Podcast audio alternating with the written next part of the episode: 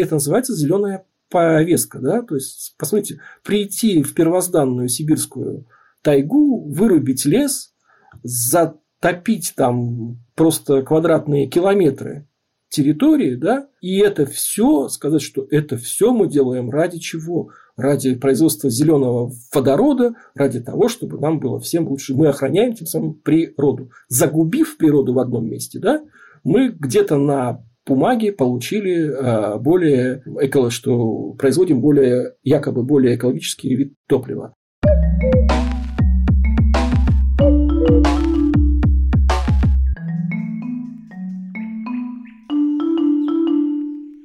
Привет, это Лина, и вы слушаете подкаст «Сэга на эко». Сегодня гидроэнергетика является крупнейшим источником возобновляемой энергии. Гидроэлектростанции используют энергию воды, перемещающуюся с большой высоты на меньшую. Такая энергия может быть получена с помощью водохранилищ рек. ГЭС на водохранилищах задействуют находящиеся в них запасы воды, в то время как русловые ГЭС используют энергию доступного речного стока. Но мало кто говорит, что такая инфраструктура неблагоприятно влияет на экосистемы. Сегодня мы это исправим и поговорим о том, какие экологические последствия несет за собой строительство ГЭС. Например, вы узнаете, как ГЭС меняют естественный режим реки и каким последствиям это приводит. Или как строительство ГЭС в Монголии влияет на озеро Байкал, а также кто занимается охраной водных ресурсов. ГЭС может также служить оружием массового поражения. Недавно подорванная Каховская ГЭС тому пример. Станция была полностью разрушена, что привело к необратимым последствиям. Более 80 населенных пунктов были затоплены, десятки тысяч человек эвакуированы, а вот животным повезло меньше. Целый зоопарк ушел под воду. По словам свидетелей, животные орали на весь город. Погибли зеленые мартышки, павлины, еноты, попугаи. Сложно оценить весь масштаб экологической катастрофы сегодня. Это тема для отдельного выпуска. Поэтому сегодня мы будем говорить о тех потенциальных катастрофах, которые еще можно предупредить. Для обсуждения приглашаю эксперта, российского координатора Международной экологической коалиции «Реки без границ» Александра Колотова. Привет, Александр. Привет, Лина. Александр, расскажи, чем ты занимаешься? Ты говорил, что ты общественник. Что это значит?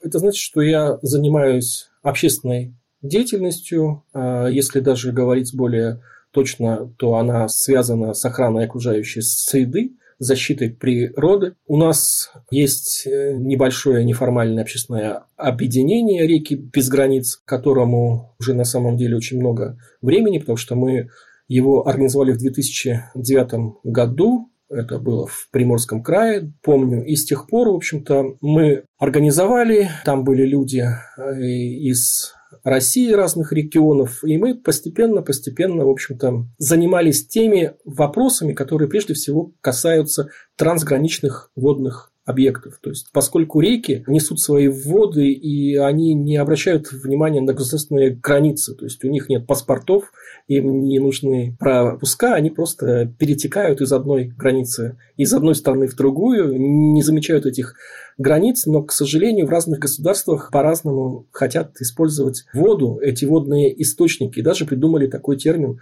«водные ресурсы». То есть, вода стала раз и ресурсом, как нефть прямо. То есть, и поэтому сейчас очень у нас последние годы у нас было очень много э, вопросов, связанных с Монголией. Почему? Потому что в Монголии берет начало множество рек, на самом деле, источников, которые текут дальше там и в Китай, и в Россию. И Китай, и Россия, они часто используют эти реки в своих целях, в целях, ну, скажем так, самое основное – это перегородить реку плотиной, поставить гидроагрегаты, чтобы вода, проходящая через а, рабочие колеса турбины, вырабатывала электрический ток, да, и продавать этот электрический ток на, этом, на этой электрической мощности, скажем так, поднимать производство, промышленность и так далее. И, конечно же, извините, продавать излишки электроэнергии в ту же Монголию. Поэтому, в общем, прямо в Монголии зародилась, и после распада Советского Союза стало довольно распространенным убеждение среди монгольских чиновников, что наши водные ресурсы бесплатно утекают за наши границы. Поэтому что мы должны сделать? Мы должны то же самое у себя в границах Монголии переградить реки плотинами и вырабатывать электроэнергию. Несмотря на то, что Монголия – это преимущественно степная страна, то, что, в общем, всем понятно, что перегораживание рек – особенно тех рек, которые питают Байкал, объект всемирного природного наследия ЮНЕСКО, чревато ну, большими и часто непредсказуемыми экологическими рисками. Тем не менее, в общем, монгольские власти, они на протяжении уже десятков лет, можно сказать, они работают над проектами строительства гидроэлектростанций, которые перегородят их реки. И вот одна из задач нашего общественного объединения «Реки без границ» это было как раз показать, что такие планы, они, в общем-то, действительно несут в себе множество и экологических, и социальных рисков. Нам много что удалось сделать, я могу про это поговорить подробнее, но самое главное, что сейчас, по сути дела, мы начинаем всю эту работу с чистого листа, поскольку сейчас геополитические условия резко поменялись.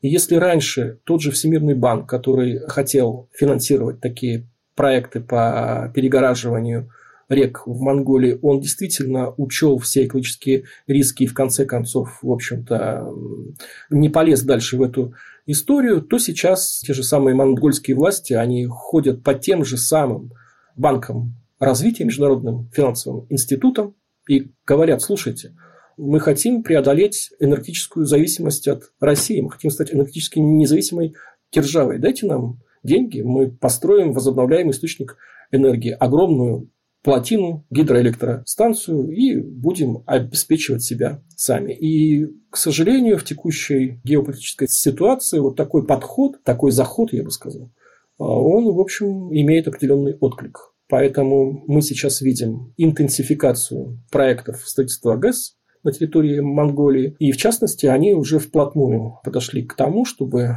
построить первую плотину в бассейне Байкала, которая, по нашим оценкам, будет оказывать негативное воздействие на Байкал. Это проект строительства гидроэлектростанции на реке Эгингол. Когда-то про проект этой станции были негативные отзывы, и даже Комитет всемирного наследия ЮНЕСКО сказал о том, что строительство любой гидроэлектростанции в бассейне Байкала это сначала нужно провести стратегическую экологическую оценку или там региональную экологическую оценку.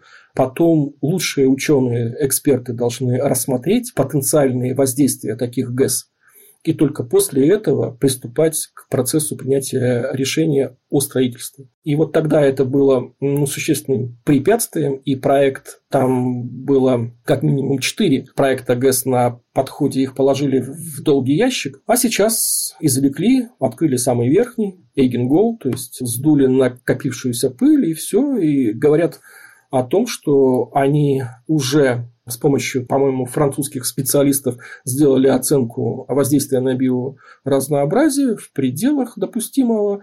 И сейчас э, вроде как э, монгольские власти передают какие-то материалы по предварительной оценке воздействия на окружающую среду российским коллегам, чтобы потом осенью, ну, я так предполагаю, чтобы осенью на очередной сессии Комитета Северного наследия ЮНЕСКО заявить о том, что они выполняют все рекомендации ЮНЕСКО, что они работают, сотрудничают с соседней страной, что они оценивают риски которые несет новый проект озеру Байкала, я думаю, что эти риски у них, эти исследования будут оцениваться как допустимые и приемлемые. Что мы, например, общественники, даже сообщественное объединение реки без границ, считаем недопустимым, поскольку мы то же самое в свое время. У нас был просто консультации с различного рода экспертами и в России, и в Монголии.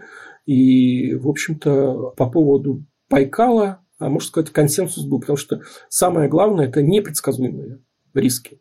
У нас нет второго такого сложного водного объекта, как озеро Байкал, на котором мы могли бы смоделировать последствия строительства этого каскада гидроэлектростанций в Монголии.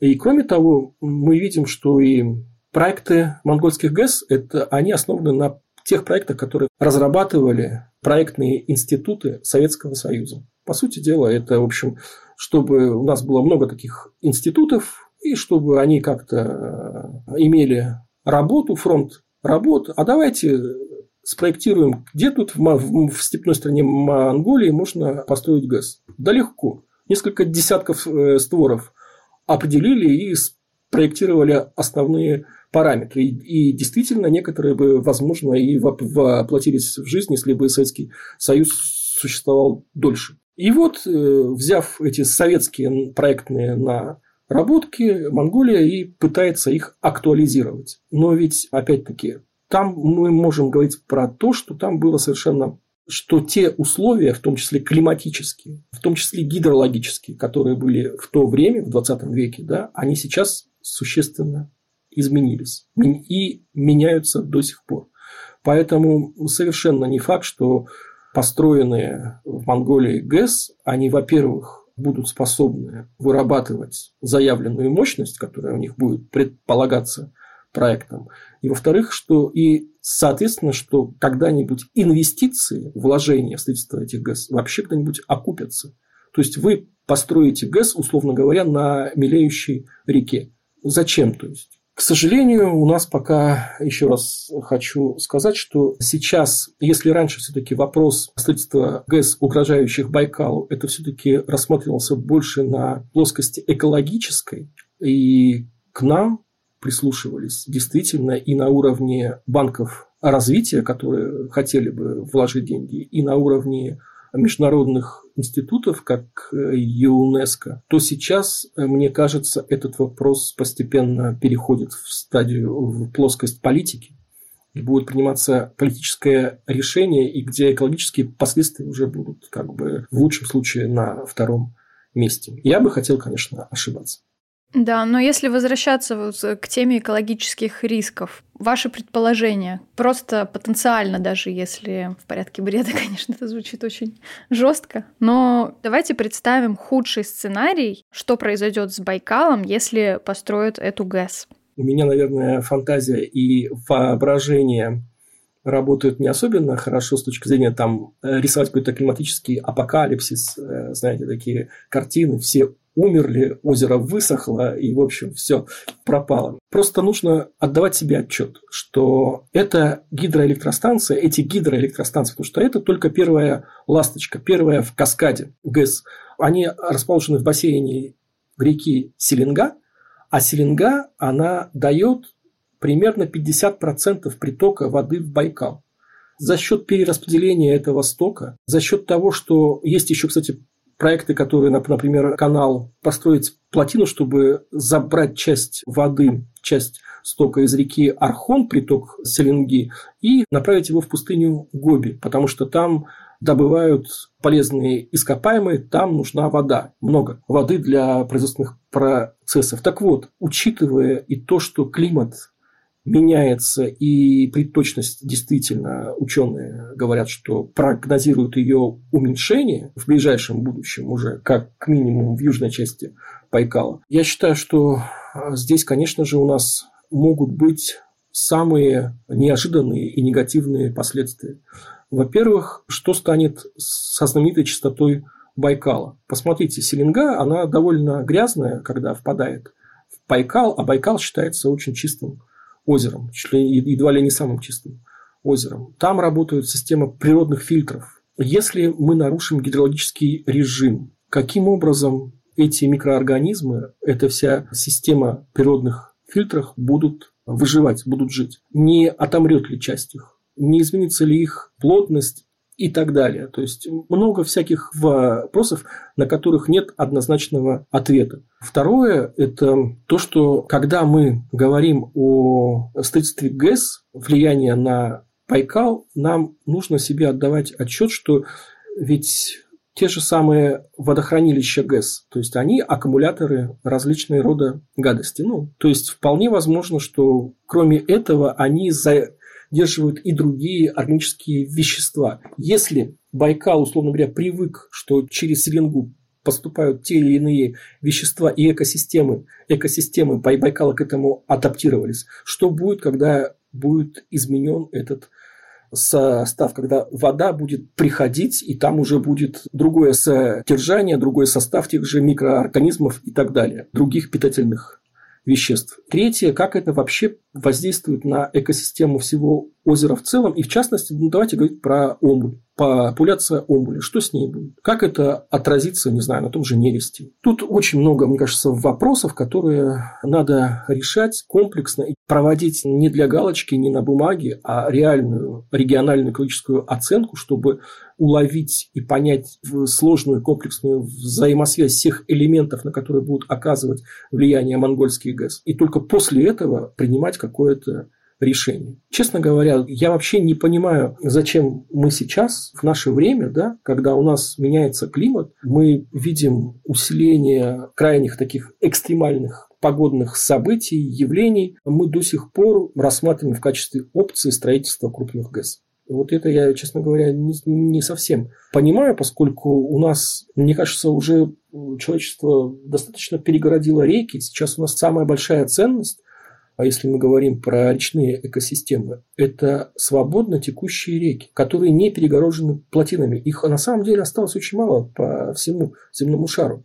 Потому что ну, для многих государств, особенно для правительств, которые хотят войти в историю, я бы так сказал. Ну, это же нет ничего заманчивее. Смотрите, мы построим свою бетонную там пирамиду Хеопса, ну, то есть просто бетонную плотину, и оставим память о себе на века, плюс, значит, будем, будет у нас э, дармовая, почти дармовая электроэнергия, поскольку действительно, то есть считается, что себестоимость вырабатываемой ГЭС, она одна из самых низких, потому что не считаются всякого рода экстерналии. То, что вы загубили и затопили ценнейшие земли, да, пойменные, это все не входит в стоимость произведенного вами продукта. Считают только, извините, там стоимость бетона, который залили, да, и стоимость турбин которые поставили. Ну и то у нас, вот, например, э, в России есть прекрасный пример с достойкой Погучанская ГЭС. Ее не строили с нуля, ее достраивали. И хотели, чтобы это было, чтобы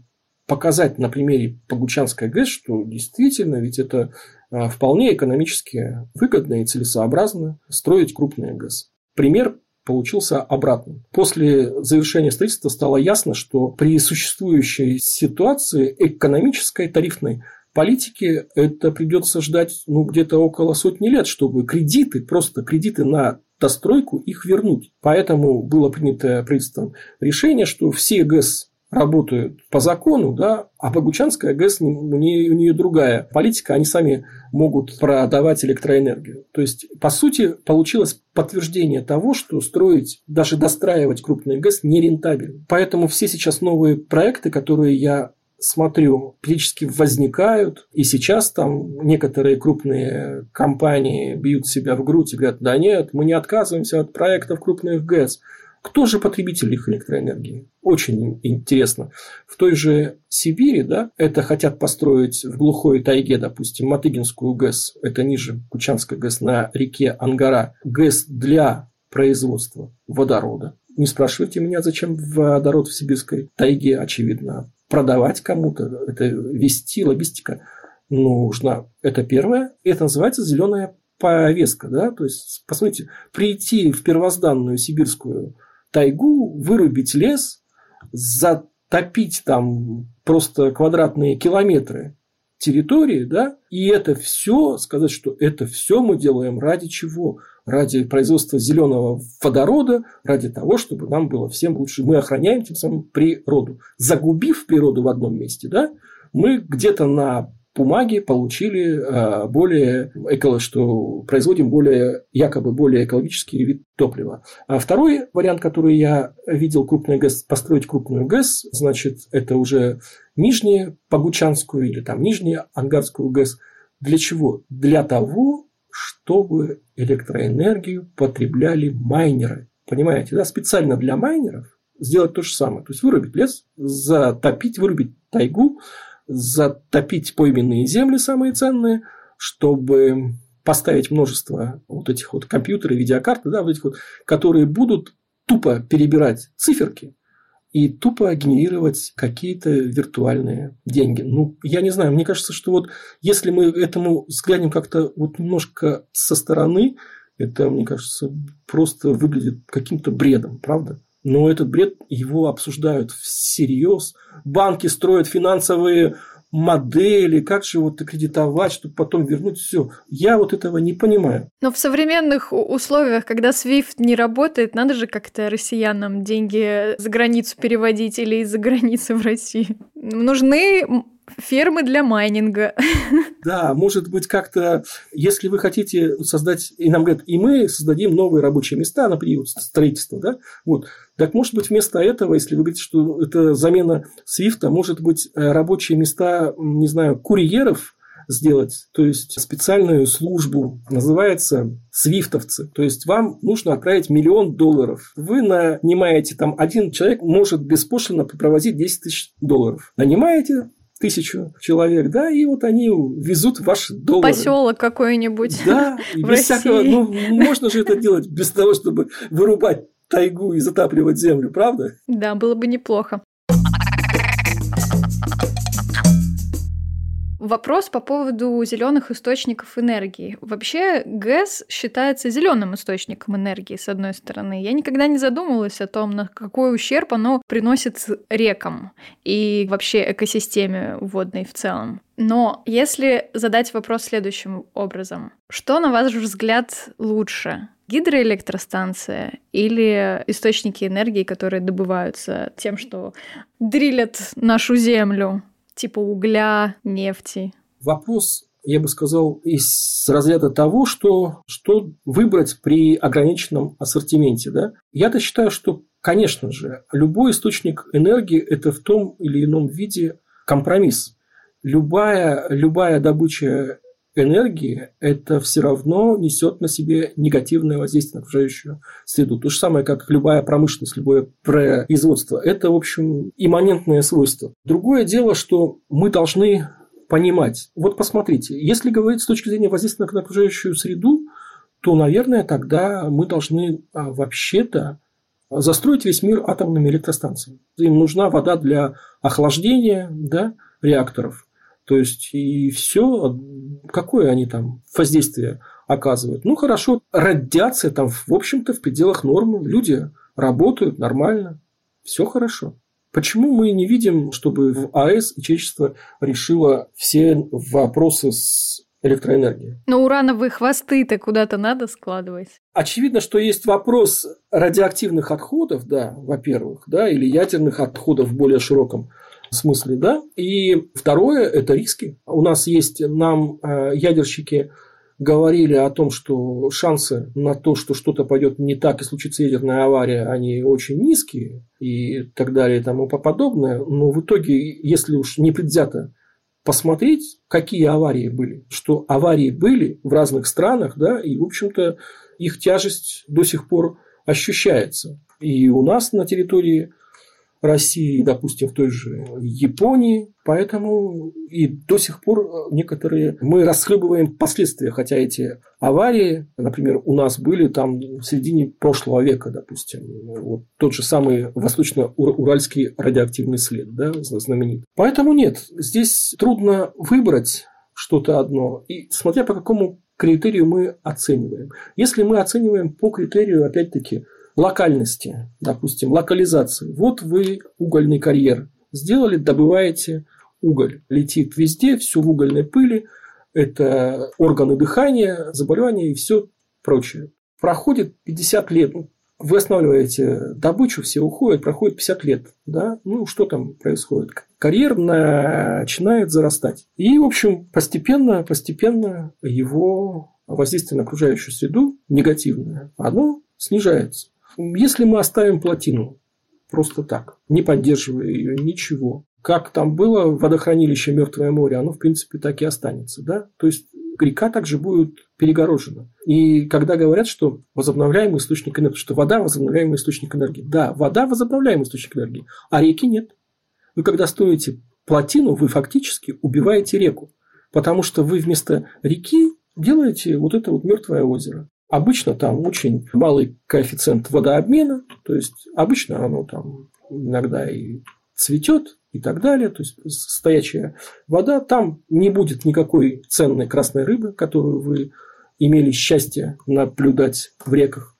Потому что ценная рыба, ей нужна чистая вода, кристальная вода. Водохранилища нет, она всегда мутная. Имели счастье наблюдать не только в реках, но и на бутербродах, знаете. Да, поэтому, поэтому единственное, что да, мы видим, что, конечно же, форелевые хозяйства, они могут существовать при плотинах. Ну вот, давайте перейдем, тогда будет у нас единственная ценная рыба форель. Вы сказали, французские коллеги сделали оценку и одобрили строительство этой ГЭС. Как они могли сделать? Когда-то это было, я вам скажу, около 10 лет назад наша кампания против строительства монгольских ГЭС на территории Монголии привела к тому, что Всемирный банк, который давал деньги на проектные работы, на подготовку к строительству, скажем так, он согласился с нашими аргументами и обязал проектную команду монгольскую проводить общественные слушания по их проектам на территории России, в тех районах, которые могут попасть под воздействие. И мы ездили по каждому району, значит, там это было насколько я сейчас помню, там, по-моему, 7 районов в Республике Бурятия, 3 района в Иркутской области. Везде были эти слушания, мы колесили, в общем. Вот сейчас проходит, ну, естественно, везде местные жители высказывались резко против. Но парадокс какой? А потом местные жители подходили к нам после слушания и говорили, а наши отечественные проекты, они также будут на слушание выноситься? Также вы будете по каждому району ездить? Честно говоря, говорили мы, наверное, нет. И, в общем, практика показала, что мы можем заставить международные финансовые институты подходить с той или иной долей ответственности к тем проектам, которые они финансируют, но когда дело касается Байкала и тех принципиальных экологически значимых решений, которые хотят принять и принимают, здесь, я вам скажу, у нас прямо противоположная ситуация. Водоохранную зону Байкала росчерком пера где-то в Москве передвигают на километры туда и обратно. То есть, что там думают по этому поводу местные жители? Ну, в общем, пока они, наверное, там сильно не бушуют, никаких эксцессов нет, тогда можно, наверное, поступать так, как поступают сейчас. И сейчас мы знаем по своим каналам, потому что у нас, я говорю, что у нас все-таки коалиция международная, коалиция реки без границ. И мы знаем от наших монгольских коллег про то, что сделана оценка воздействия, про то, что она передана российским властям, про то, что российские власти как-то ее там что-то делают. Выносилась ли эта оценка на общественные слушания какие-то? Нет мы, как общественники, можем ли получить эту оценку? Является ли она публичной? Нет. То есть сейчас наши российские эксперты что-то там скажут монгольским экспертам. Возможно, они скажут, а да, правильно, да, допустимо все. И все, пожмут друг другу руки, приедут экскаваторы, бульдозеры и начнут строительство. Потому что Монголия скажет на заседании Конфедеративного наследия, мы согласовали вопрос с Россией, все нормально. И это, конечно же, печально. Печально и то, что, допустим, есть конвенция по трансграничному воздействию природоохранной, где прямо прописано, что та страна, которая реализует проект на водном объекте, который может потенциальное влияние быть на водные объекты и на территорию другой страны, она обязана учитывать и мнение, и проводить там, ну, в смысле, и обнародовать всю экологически значимую информацию, и в том числе, да, действительно, то есть, э, в том числе и в формате общественных слушаний на территории другой страны. К сожалению, Россия не подписала эту конвенцию, не ратифицировала. Монголия тоже.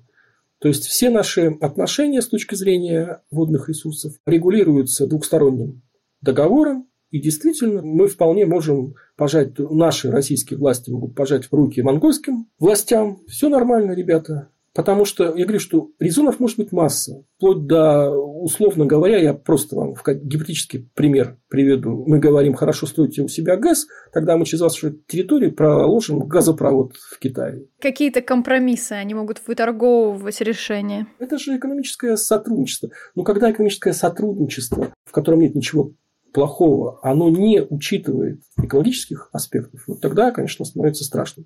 Потому что ну, можно наворотить такого, что потом нам расхлебывать и расхлебывать. Что мы, кстати, сейчас и делаем. Допустим, если мы говорили про атомные электростанции, да, у нас же в России уже, по-моему, вторая действует федеральная целевая программа, которая именно мы ликвидируем, а, ликвидируем э, последствия негативные того ядерного наследия, которое нам осталось от Советского Союза. То есть мы приводим в более-менее безопасное состояние те вот фонящие, опасные объекты, которые нам достались от наших отцов. Потому что они тогда, тогда было совершенно другое целеполагание, тогда нужно было свои цели, и экология была на, не на второстепенном, я думаю, на третьестепенном месте даже. Что после нас мы оставим своим детям и внукам, тоже надо, наверное, задуматься, потому что сегодня вы получите экономические дивиденды какие-то от этой сделки, а завтра ваши дети и внуки будут расхлебывать экологические последствия.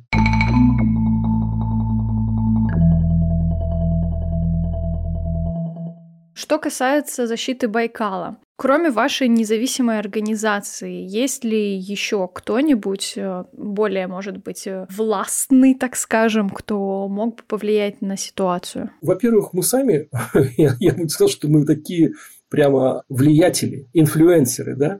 То есть повлиять на власть, мне кажется, в наших условиях это не то, что задача невыполнимая, ее даже, наверное, артикулировать лишний раз не надо. Опасно, я бы сказала. Опасно, лишний раз. Мы чего добиваемся? Мы добиваемся того, чтобы в процессе принятия экологически значимых решений учитывались все аспекты. И на первый план ставились не только сугубо экономические доводы, чтобы экологические аспекты учитывались также полноценно, имели тот же вес, что и экономические доводы. И, конечно же, понимаете, получается так, что иногда кажется, что ты просто борешься за какую-то абстрактную ценность. Потому что вот озеро Байкал, оно сейчас очень многими рассматривается как природный ресурс, с которого можно поиметь отличные дивиденды. То есть это, по сути дела, клондайк. Поэтому мы видим, что какой бурный рост строительства, застройки на берегах Байкала. Как развивается этот туризм, который пытаются все загнать в какие-то рамки, он не загоняется, конечно же. Потому что, ну, и плюс там еще до пандемии, мы уже про это забыли, но я напомню, когда Китай, китайские туристы поехали на Байкал, вот тогда началось вообще. Тогда, мне кажется, уже понятно стало, что природа перестает справляться. И сейчас, когда сейчас мы слышим новости, что Китай открывает свои границы, и китайские туристы намерены этим летом опять ринуться, то есть в Россию, и Байкал будет одной из точек их притяжения, мне кажется, что здесь очень многие хотели бы заработать на этом деньги. Давайте говорить прямо, поэтому да, все говорят в Байкале, ну давайте построим очистные. Говорят, но по сути дела люди строят гостевые дома, большие гостиничные комплексы, которые на бумаге это просто их жилые дома, да, и какие там очистные? Нет, это все попадает в Байкал. То, что мы наблюдаем в последние годы эвтрофикацию Байкала, мне кажется, это взаимосвязанные вещи с тем же самым туризмом, с увеличившимся турпотоком. И противостоять этому, мне кажется, может только государство. А государство, чтобы противостоять этому, оно должно понять, что ему важнее чистое озеро, а не источник дохода, налоговых поступлений и так далее. И у нас есть, допустим, Министерство природных ресурсов и экологии, которое уже по своему названию оно как бы с одной стороны природный ресурс, с другой стороны экология. Да? Уже, ну, в принципе, у нас двуглавый орел, так что, в общем, тоже понятно, что и министерство в том же формате действует. И вот как, я понимаю, что как им-то быть, да, и хочется и то, и другое. И в итоге мы видим, с одной стороны, у нас есть призывы к тому, что давайте беречь Байкал, это жемчужина планеты, а с другой стороны, а давайте развивать туризм, просто мы его назовем вот так вот, экологический туризм. Вот не просто туризм, а экологический. Чем он отличается? Мы просто им будем рассказывать, что на Байкале вообще нужно себя вести культурно. Ну, хорошо, рассказывайте. И впоследствии этого мы, к сожалению, наблюдаем, как противостоять тем людям, которые делают бизнес на застройке Байкала и обивают пороги в Госдуме, все эти федерации, представляя, что они такие ущемленные, что они не могут там сарайчик построить, а на самом деле там возведены большие гостиничные хоромы, я бы сказал. Можно приехать в Листвянку и посмотреть, а, что такое, в общем, что, в чем, как мыслят себе застройку Байкала люди, которым дать свободу, где не будет ни прокуратуры, ни каких сдерживающих факторов, типа водоохранной зоны, да, не будет строгой байкальской природной территории, не будет действующего закона об охране озера Байкал. Вот что они сделают с озером? Они сделают то, что сделали в Листвянке. Так будет на всем побережье Байкала. И этот процесс, он, ну, мне кажется, на самом деле им противостоять очень трудно. Если люди, которые застраивают Байкал, считают, что они делают правильно, ну, мы же построим домик от этого Байкалу, ну, он большой, и справится с этим. И каждый так думает. И те, которые приезжают и платят деньги за эти домики, и окупают, и, в общем, финансируют дальнейшую экспансию. А на экологов, которые выступают против этого, на них смотрят как на кого? Раньше смотрели как на просто, в общем, людей блаженных, которые просто мешают жить и зарабатывать деньги серьезным, реальным, конкретным людям. А сейчас у нас в силу известных событий уже в них подозревают врагов народа, иностранных агентов, шпионов, специально засланных для того, очевидно, чтобы не, не дать э, российскому человеку отдохнуть спокойно, да? и потом с новыми силами производить какой-то продукт. Да, это хороший инструмент, чтобы убирать всех неудобных людей. Просто объявлять их инагентами, нежелательными организациями и так далее. Для меня очевидно, что когда дело касается экологических организаций, объявлять их иностранными агентами и говорить о том, что они там что-то там препятствует экономическому развитию, вот, я вот эти обороты слышу с самого начала своей экологической общественной деятельности, понимаете? Я думаю, Господи, какие мы эффективные. Вот нас бы не было. Какой бы рывок страна уже давно совершила. Просто есть там несколько человек, которые, ну, мне кажется, в общем-то, все их знают, у всех фамилии в папочках есть, которые вот такие сволочи мешают просто рвануть. Цепляются за штанину, просто не дают сделать широкий шаг. Вот. вот сейчас скинем их, э, значит, отцепим, все, и все нормально, и все пойдет.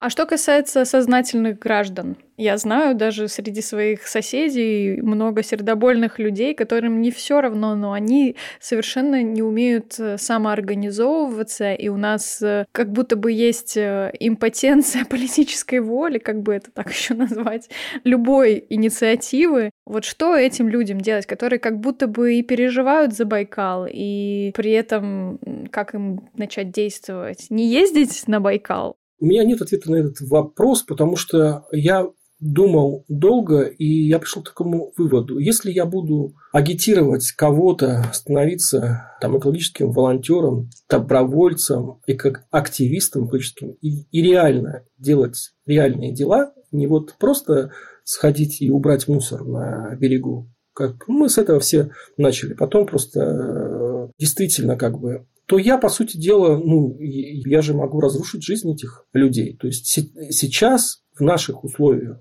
этим просто заниматься опасно. Я бы сказал так. И мы подтверждение видим этому почти каждую пятницу, когда публикуют новый список иностранных агентов. Вот у нас, например, я недавно, ну, в смысле, я просто читаю и узнаю названия некоторых организаций, людей, из которых я знаю, и оказывается, они иностранные агенты.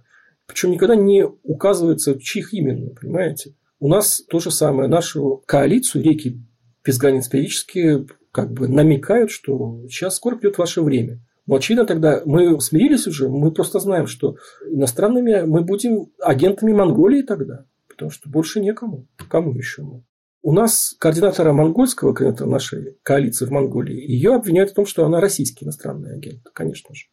Вот. За ее принципиальную позицию за то, что она постоянно, годами, в общем, говорит, что это бред строить в Монголии плотины, что там много, в общем, несостыковок и так далее. Наш координатор без границ, он уже достаточно давно, лет 7 назад или почти 10, 7, по-моему, он не может сейчас въехать на территорию Монголии, потому что официально он объявлен там, ну как, типа персона нон грата, да, то есть ему поставили штампик, был, он оспорил в монгольском суде, но гуманный тоже суд, монгольский суд, хотел принять, наверное, его сторону, уже все, служба безопасности отозвала судью, и все, подтвердили решение. И он тоже не может заехать в Монголию, очевидно, тоже его считают иностранным агентом российским. В России его считают иностранным агентом Монголии, наверное, потому что он и в России объявлен иностранным агентом.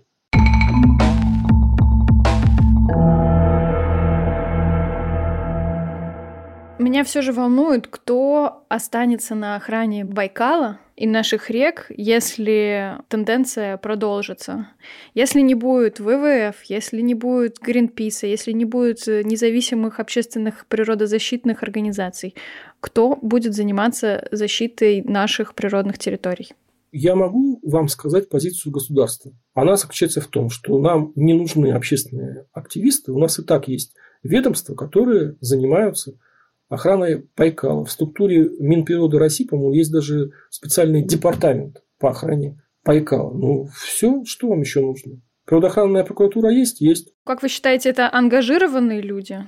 Мне кажется, что эти люди должны выполнять свою работу. Но я считаю, что я вот пришел к мнению, я смотрю на людей, которые занимаются, допустим, экологическим надзором, которые по зову сердца работают, действительно пытаются сделать лучше их хронически не хватает для того, чтобы реагировать на все текущие проблемы, уж не говоря о том, чтобы предупреждать возникновение новых. Просто не хватает.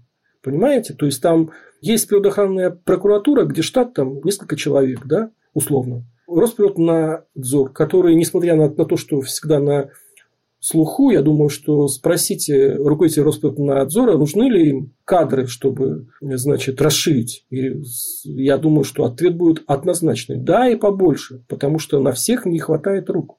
Понимаете? И также, мне кажется, во всем.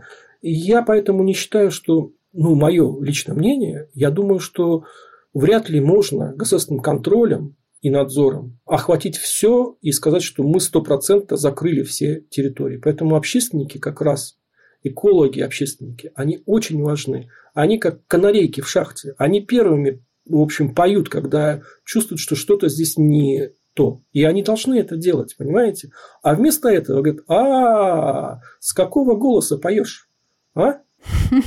Кто тебя заплатил, да, птичка да, моя? Да, да, да, совершенно верно. После этого, я не знаю, вот в этом молчании, как это все будет. Очевидно, ну, наверное, ничего хорошего не будет. Наверное, будет хуже. Но если вы скажете, что делать, я не уверен, что я вам могу сказать без риска подвергнуться какому-то преследованию административному или уголовному.